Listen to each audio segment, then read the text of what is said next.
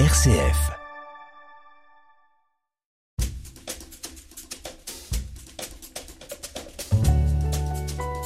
L'entretien de la semaine, Thierry Lyonnais.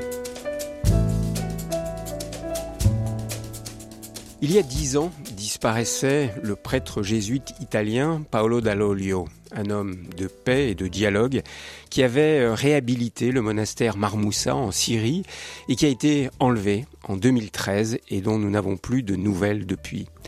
René Guiton, écrivain, spécialiste de l'Orient, était son ami.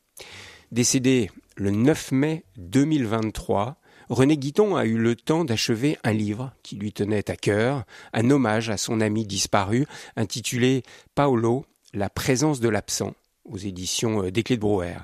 Je sais combien René Guiton aurait été heureux de nous présenter lui-même ce livre. C'est donc un double hommage que nous allons rendre aujourd'hui avec vous, Patrick Girard. Bonjour. Bonjour. Vous êtes historien, écrivain, vous connaissez bien la vie et l'œuvre de Paolo Dall'Olio, vous connaissiez également euh, René Guiton. Alors avant de parler du mystère de la disparition de ce jésuite, j'aimerais que nous rendions un hommage à l'auteur de ce livre, euh, René Guiton, un grand amoureux de l'Orient. Alors comment présenter en quelques mots cet homme passionné? René Guiton était un éditeur, il avait dirigé les éditions numéro 1, il avait également largement participé aux éditions Calman-Lévy, et c'était un spécialiste de l'Orient. Il avait écrit de nombreux livres sur l'Orient, notamment un dictionnaire amoureux de l'Orient chez Plomb, ainsi qu'un plusieurs essais sur la condition chrétienne dans le monde, notamment euh, ces chrétiens qu'on assassine, ou bien un livre consacré aux moines de Tibérine.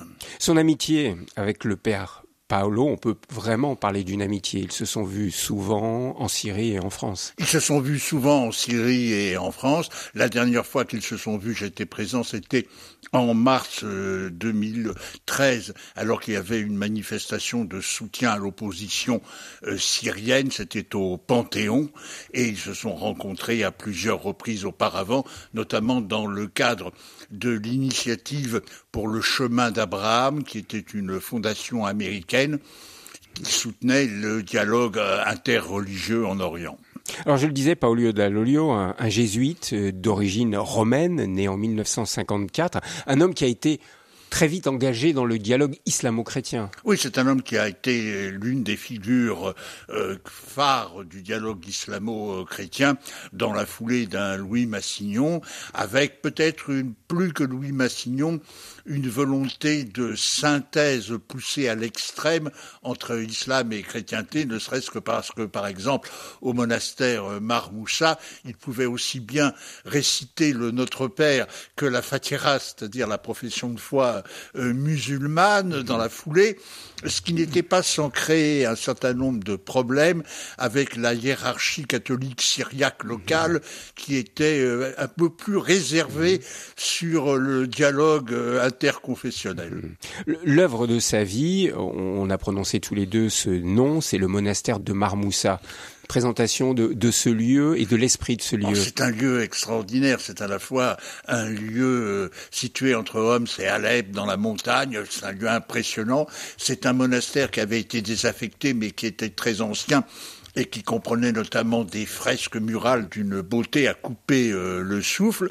Et puis c'était un lieu dans lequel euh, le père Paolo avait voulu faire à la fois cohabiter la spiritualité chrétienne et la spiritualité musulmane, mais aussi c'était, et là encore ça posait des problèmes avec la hiérarchie catholique syriaque locale, c'était un monastère mixte, ce mhm. qui euh, posait beaucoup de problèmes dans un Orient où le rôle de la femme est parfois, disons, euh, minoré ou tenu avec une certaine suspicion. Mhm. Ils étaient de rite catholique syriaque. Ils étaient de rite catholique euh, syriaque. Mhm. C'était vraiment de la part du père Paolo une volonté, je dirais, d'inculturation comme elle a pu exister dans d'autres régions du monde. Mhm. René Quitton écrit d'ailleurs dans ce livre, en s'adressant à Paolo Dall'Olio, Ta religion, jamais rassasiée, a toujours été le goût des autres. Effectivement, c'était le goût des autres, un goût euh, poussé jusqu'à l'extrême, puisqu'il semblait qu'il y avait presque effacement du christianisme dans l'islam ou de l'islam dans le christianisme. C'était véritablement là une particularité euh, du monastère euh, Marmoussa. Alors, Comment a réagi Paolo Dall'Olio au moment du printemps arabe en 2011 Alors, écoutez, dès avant le printemps arabe de 2011, euh, le monastère était devenu un lieu de rencontre où venaient bon nombre d'intellectuels opposants euh, en sourdine au régime euh, Assad en Syrie. Et puis, bien entendu, lui a vu dans le printemps arabe et dans la promesse de démocratie qui semblait poindre au Machrek, une formidable espérance et il y a pris une part euh, active à tel point qu'il a été expulsé de Syrie en 2012 parce que les autorités le trouvaient particulièrement encombrant. L'entretien de la semaine. RCF. Patrick Gérard, vous venez nous le dire, Paolo Dall'Olio a été expulsé le 12 juin 2012 de la Syrie. Il est revenu en Italie, en France, il a tourné, il a continué à être engagé pour cette révolution qui avait lieu en, Syrie. Pourquoi est-il retourné en Syrie en 2013 dans le nord de la Syrie? Quelle était sa mission à ce moment-là? Oh, Je crois qu'il est retourné en Syrie pour deux raisons. D'une part parce que il en était arrivé finalement à considérer la Syrie comme son pays. Euh, Shams Biladi, euh, la, Syrie c'est mon pays. Et puis d'autre part, c'était aussi pour lui une attestation de sa fidélité à tous ceux qu'il avait rencontrés et à tous ceux qui avaient trouvé refuge chez lui au monastère euh, Marmoussa et à tous ces intellectuels et à tous ces démocrates euh, syriens qui se battaient contre la dictature euh, du régime Assad. Mais René Guidon écrit dans son livre 28 et 29 juillet 2013, tu es allé au siège de Daesh à Raqqa pour rencontrer l'émir al-Baghdadi. Il est allé dans la gueule du lion. Ah, il est allé dans la gueule du lion, euh, sans doute peut-être parce que ça lui rappelait l'épisode biblique de Daniel se jetant dans la fournaise. Mhm. Euh, il savait très bien tous les risques qu'il prenait, mais c'était sa particularité que de vouloir à tout prix pousser à l'extrême la volonté d'identification avec la Syrie, avec ceux qui luttaient pour la liberté, quel que soit le, nom qu'il donnait d'ailleurs à, la liberté. La liberté et Daesh étaient quand même deux choses particulièrement opposées. Mm. On dit qu'il voulait libérer des otages aussi, faire libérer des otages. Je pense qu'il y avait cela qui, euh, qui comptait dans sa volonté, mais c'était surtout cette volonté de prouver par une sorte de démarche sacrificielle combien la solidité du dialogue interconfessionnel islamo-chrétien pouvait pousser du côté chrétien un certain nombre de gens à se dévouer jusqu'au sacrifice et jusqu'au martyr. René Guiton écrit dans, dans, son livre, Paolo, La présence de l'absent, la ferveur de ta mission